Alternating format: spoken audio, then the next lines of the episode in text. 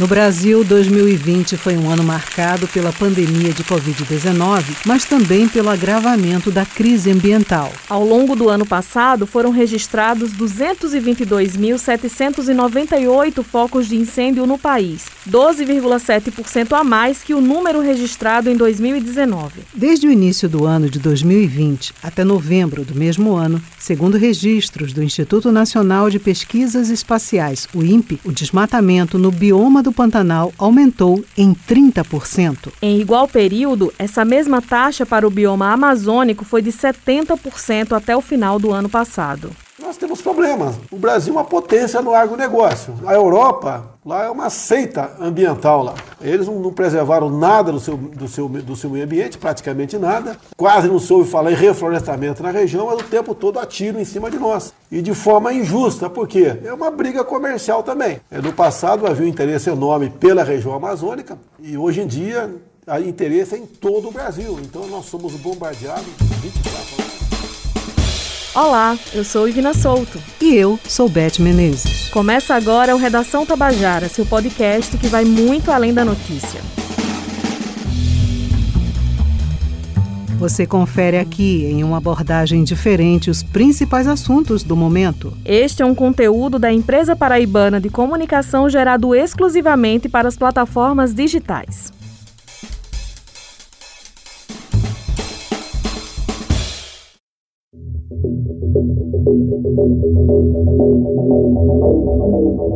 o'clock. Claramente, o, o, governo ele não segue a política determinada até por lei brasileira de combate ao desmatamento e às queimadas em todos os biomas, principalmente no Pantanal. Né? Este é Ricardo Galvão, ex-presidente do INPE. Esta foi uma entrevista de agosto de 2020, concedida ao programa Fala Paraíba, aqui da Rádio Tabajara. A queimada no Pantanal esse ano e já no ano passado já é uma consequência indireta do desmatamento da Amazônia, porque o desmatamento na Amazônia reduz o regime de chuvas sobre todo o Brasil, principalmente o centro-oeste, né, e aumenta fortemente as secas. Como lidar com essas situações ambientais, doutor Ricardo, e ouvir ou não ouvir do governo federal alguma solução e, muito pelo contrário, declarações de ministros e do próprio presidente sendo totalmente contra ações que podem ser feitas. Exatamente, isso é uma preocupação muito grande, porque nós temos experiência nisso. Né? De 2004 a 2012, o governo brasileiro reduziu o desmatamento na Amazônia por mais de 80%. Isso foi reconhecido internacionalmente e o protagonismo do Brasil na questão de preservação das florestas tropicais era muito reconhecido. Mas esse governo, e nós podemos dizer nesse sentido que o presidente Bolsonaro não enganou ninguém, né? Porque desde a campanha ele já deixava claro sua aversão à preservação do meio ambiente críticas ao IBAMA, críticas ao aquecimento global e muitas outras ações nessa direção. De uma forma direta, o senhor acha que a questão ambiental, tão importante hoje para o mundo econômico, pode ser uma barreira global para o Brasil, com produtos nacionais barrados, acordos inviabilizados entre nós e outros países? Sem dúvida. O Marcelo Brito, que é o CEO da Agropalma, que explora óleo, azeite de dendê na, na, Amazônia, e também o presidente da Associação Brasileira do Agronegócio, ele disse ao ministro Ricardo Salles, olha, vocês têm que mudar o seu discurso, porque vocês vão prejudicar violentamente as exportações brasileiras, vão preocupar o bom agronegócio, que produz sem desmatar. A resposta do Ricardo Salles me fez quase chorar na hora. Ele falou, olha, você sabe que nós não podemos fazer isso, porque o presidente Bolsonaro foi eleito com 100% de apoio dos madeireiros e mineradores da Amazônia. E aí vai seguir gerindo nessa, nessa linha. Espero, nós temos esperança que mude, né? Talvez alguma ação mais sensata do general Mourão mude alguma coisa. Mas até agora não temos visto, visto nada correto nessa direção. Essa foi a primeira explosão pública da questão ambiental no governo Bolsonaro, com contestação explícita de um funcionário do alto escalão no setor que, por consequência, se afastou da função. De lá para cá, o cenário ficou ainda mais nebuloso e as denúncias se avolumaram. No final do ano passado, a Polícia Federal apreendeu mais de 200 mil metros cúbicos de madeiras extraídas ilegalmente na divisa do Amazonas com o Pará. No começo de abril deste ano, o superintendente da Polícia Federal no Amazonas, o delegado delegado Alexandre Saraiva acionou o STF contra o ministro Ricardo Salles e disse que ele estaria tentando sabotar a investigação. No dia seguinte, o delegado foi exonerado do cargo de confiança que ocupava na Polícia Federal do Amazonas. Já na última semana de abril, a ministra do Supremo, Carmen Lúcia, pediu agilidade à Procuradoria-Geral da República na análise das acusações de Saraiva. O áudio apresentado no início do episódio é um trecho de uma das lives do presidente Jair Bolsonaro no ano passado e diz respeito às críticas dos governos europeus sobre a questão das queimadas na Amazônia. Na live, o presidente ainda disse que de fato as coisas não iam bem, porém, nas palavras dele, não é isso tudo. Já em abril deste ano, durante a cúpula de líderes sobre o clima, Bolsonaro falou sobre fortalecer os órgãos ambientais, duplicando recursos para a fiscalização. Contudo, na mesma semana, o orçamento orçamento anual foi aprovado com uma redução de 27,4% nos recursos para fiscalização ambiental e combate a incêndios florestais. Além disso, uma nova instrução normativa conjunta do Ministério do Meio Ambiente, Instituto Brasileiro de Meio Ambiente e dos Recursos Naturais Renováveis, o IBAMA, e Instituto Chico Mendes de Conservação da Biodiversidade, o ICMBio, dificulta ainda mais a fiscalização. O texto cria a necessidade de um relatório prévio à fiscalização por parte parte dos servidores e ainda estabelece que superiores hierárquicos sejam consultados antes de aplicação de uma multa.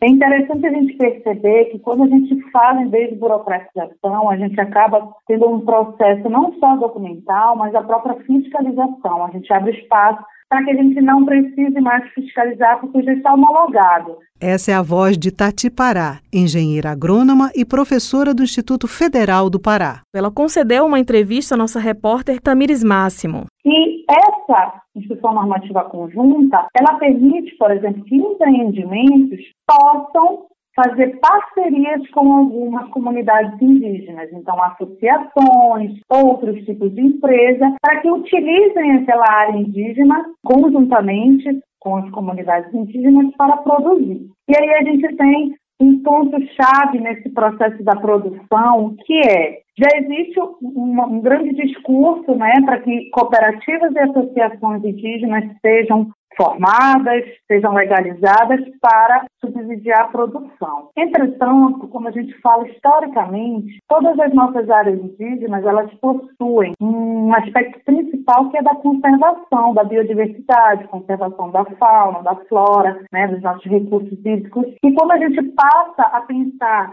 numa exploração daquela terra aos moldes da agricultura intensiva, né, como no Mato Grosso a gente vem vendo algumas tribos indígenas trazendo a soja para a produção, trazendo a soja né, dentro das suas áreas, a gente percebe que o aspecto ambiental ele fica em segundo plano. E aí essa instrução normativa ela vem, na verdade, validar que aquelas áreas se tornem áreas pensando no agronegócio e não necessariamente na manutenção da biodiversidade. Então é muito perigoso que se utilize ela nessa perspectiva né, de desenvolver aquela área, desenvolver aquela terra indígena com aspecto empreendedor. O que se sabe sobre os focos de incêndios nos últimos dois anos na Amazônia? O bioma está ameaçado? Muito ameaçado. Existe um processo histórico, na verdade, em que o, o, nosso governo ele retirou poderes técnicos de algumas instituições, como o INPE, Instituto Nacional de Pesquisas Espaciais. É, então, a gente viu aí uma situação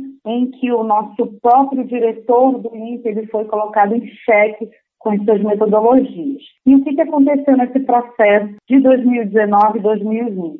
A gente teve uma crescente dos focos de calor. Essa crescente, por meados de 2017, estava reduzindo e a partir de 2018 e 2019 a gente começou a ver uma outra dinâmica dentro das políticas de meio ambiente e que é, atingiram diretamente a nossa técnica, a, a ciência em si. Então, acompanhando os dados disponibilizados 2019 2020, é perceptível que há esse aumento das nossas queimadas. E é importante a gente entender que esse processo de desmatamento ele está atrelado aos focos de calor e, consequentemente, aos possíveis incêndios. Esse fato, se a gente pensar em Amazônia, ele não está necessariamente ligado às técnicas de agricultura. Há, sim, perspectivas de manejo né, que podem usar o fogo? Sim, há. Entretanto, a grande quantidade de focos ainda é percebida em áreas proibidas,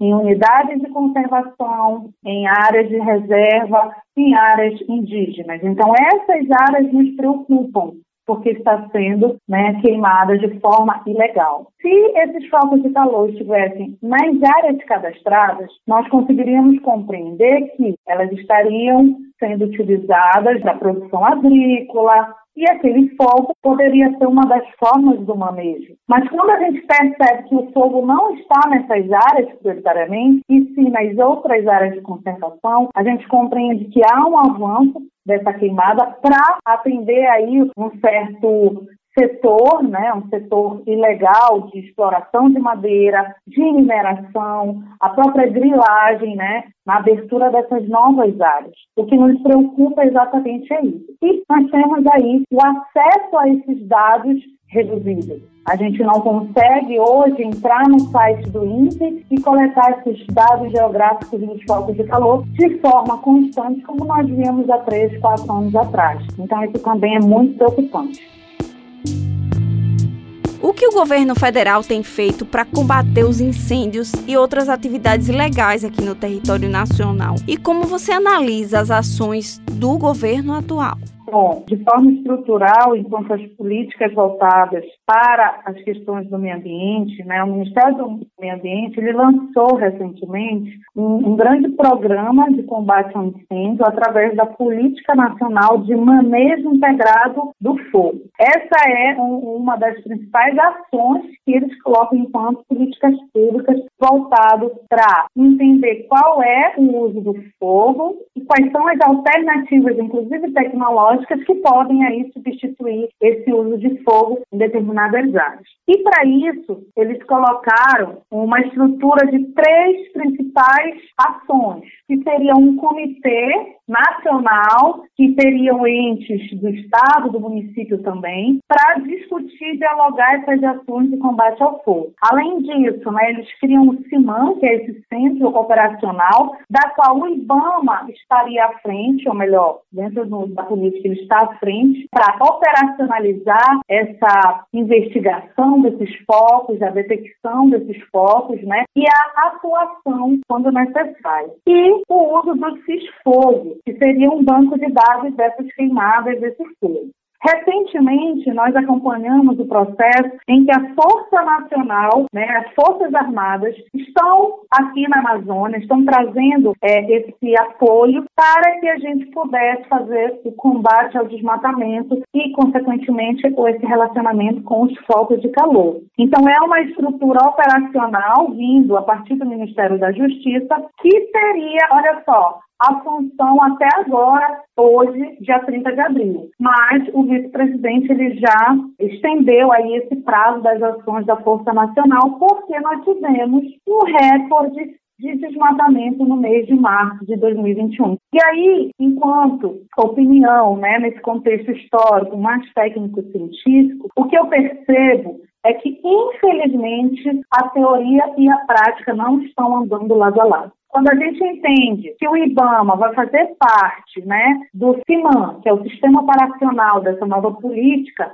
e a gente percebe ao mesmo tempo que no processo de, do ano de 2019 e 2020, o próprio Ministério reduziu investimentos, reduziu pessoal, reduziu acesso à tecnologia para o IBAMA. Então, o IBAMA teve um déficit muito intenso, inclusive de pessoal técnico. Então, como é que a gente vai ter uma caracterização de uma política, uma responsabilidade operacional para o IBAMA e, ao mesmo tempo, eu tiro todas as possibilidades de investimento e de atuação em campo? A mesma coisa eu me refiro ao CISFOGO. O CISFOGO já existia. Nós temos ali no site do INPE, Instituto Nacional de Pesquisas Espaciais, um banco de dados de queimada, que é um sistema de monitoramento do fogo. Mas o nosso governo tirou recursos, tirou apoio do Instituto Nacional de Pesquisas Espaciais e criou um sistema que já existia. Né? Há aí uma certa equivalência nesses sistemas que eles colocaram, mas eu entendo que ele tira a autonomia do INPE,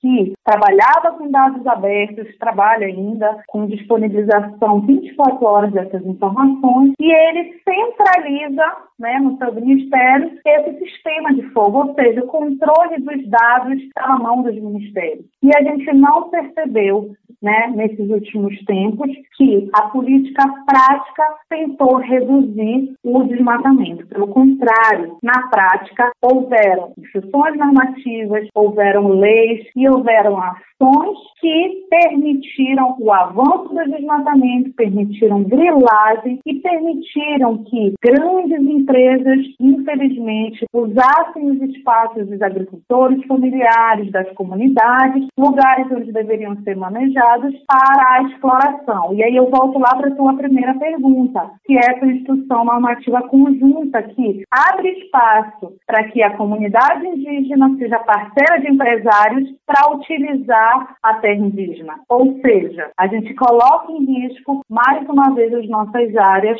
em que, na teoria, há um conceito, mas na prática a ação está proposta a destruir o nosso bioma amazônico. Então, da minha posição, é importante dizer que cientificamente e tecnicamente esse governo não tomou atitudes que pudessem, de fato, na prática, reduzir nem o fogo e nem o desmatamento.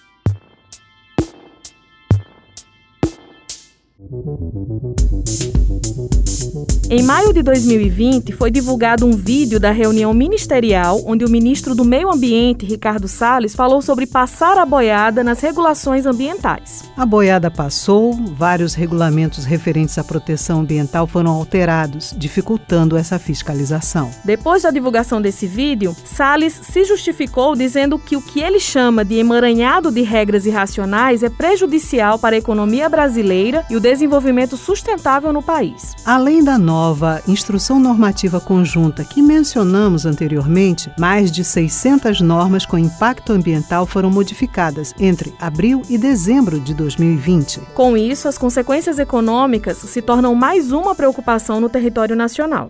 Essa situação ainda não chegou, mas ela está bem próxima, sim. Esta é Letícia Brito. Ela concedeu uma entrevista à nossa repórter Camila Alves. Letícia é doutora em Relações Internacionais e professora da PUC de Minas, Poços de Caldas quando a gente pega países, né, principalmente países europeus e que estão comprometidos com essas questões ambientais, a maioria não vai querer realmente importar algum produto brasileiro, sabendo que teve que, por exemplo, desmatar a Amazônia ali para poder gerar algum tipo de commodity ou questão agropecuária mesmo. Mas outros países acaba que por exemplo, em relação à China, outros parceiros comerciais, é, de alguma maneira ainda não foi afetado essa crise ambiental, né, em termos de exportação. E com os Estados Unidos agora, né, com essa última cúpula do clima e o que o Biden já vem fazendo também desde o início, quando ele assumiu ali a presidência dos Estados Unidos, é tentando negociar com o Brasil essas questões mas também tem um tom de certa ameaça, porque se o Brasil realmente não conseguir lidar com essa crise ambiental, né, resolver esse problema, provavelmente alguns acordos comerciais eles vão ser cancelados, assim. Então fica uma ameaça no sentido de que é, eles esperam, né, que o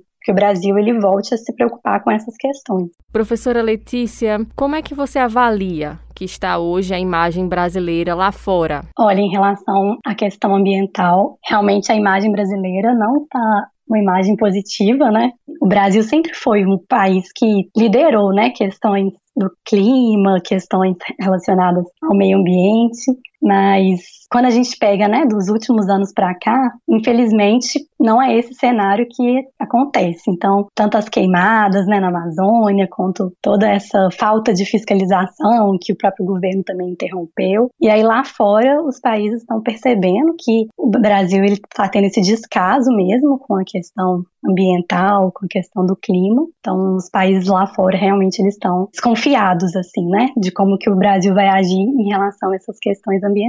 Inclusive, na última cúpula de líderes a respeito do clima, Bolsonaro, o presidente Jair Bolsonaro, falou no fortalecimento da fiscalização de queimadas e também outras atividades ilegais nas florestas brasileiras. Porém, na mesma semana, a gente acompanhou que o orçamento anual foi aprovado com redução nos valores para a pasta do meio ambiente. Então, você acredita que isso terá consequências a curto prazo nas relações com o exterior? Essa diferença que houve entre o discurso e o que de fato foi aprovado para o orçamento? Com certeza. É, o que a gente viu ali no discurso, né, foram promessas que não estão nem no governo, né, no, durante o período que o Bolsonaro vai estar no governo, questão de neutralidade climática que ele promete, né, até 2050, e esse compromisso de eliminar mesmo o desmatamento ilegal da Amazônia até 2030. Então, são compromissos a longo prazo para reduzir, por exemplo, 50% das emissões de gases de efeito estufa e tudo. Então, isso ficou muito ali no discurso, né? Mas quando a gente analisa as ações, né, tanto do governo quanto o que está acontecendo de fato, elas vão na direção contrária do que ele, tá, do que ele estaria ali prometendo e falando na cúpula do clima. Isso pode acabar, de uma certa forma, manchando ainda mais a imagem do Brasil perante esses outros países, de uma forma até descredibilizando o discurso do governo federal, enfim, a crença de que essa política pode mudar? Isso, com certeza, porque os outros países, né, lá fora, eles estão percebendo, assim, que no discurso acaba que é uma coisa, mas na prática não está sendo feito. E o Bolsonaro até no seu discurso ele coloca muita parte financeira, né? Ele pede para os outros países como se fossem ajudas financeiras e tudo. E os países envolvidos eles já colocaram a sua posição de que eles vão contribuir com algum tipo de auxílio financeiro se o Brasil realmente estiver comprometido com essa questão do desmatamento e não, não ser algo só no discurso mesmo. Professor, e se a gente continuar registrando esses números altos de desmatamento, de queimadas e, enfim, falas problemáticas também por parte de quem comanda a pasta do meio ambiente, do próprio governo, o que é que se pode esperar daqui para frente, se esse continuar sendo o caminho? Eu acho que se continuar por esse caminho, o Brasil realmente eu acho que vai acabar chegando um grande colapso, assim. Então, a gente já está numa crise, né? Por conta da pandemia, é, uma crise econômica. E vamos falar, o único tema, assim, que o Brasil liderava mesmo no ambiente internacional, que era a questão ambiental, é a que está mais manchada e queimada, né? Então, a gente espera que o caminho seja outro, né? Daqui para frente. Ainda que as mudanças nos regulamentos e normas sejam reversíveis, os danos ambientais causados por falta de fiscalização não são. Estima-se que, com 25% do seu bioma devastado, a Amazônia atingirá um ponto onde sua regeneração se torna impossível. Segundo o INPE, a taxa de desmatamento atual é de 20%.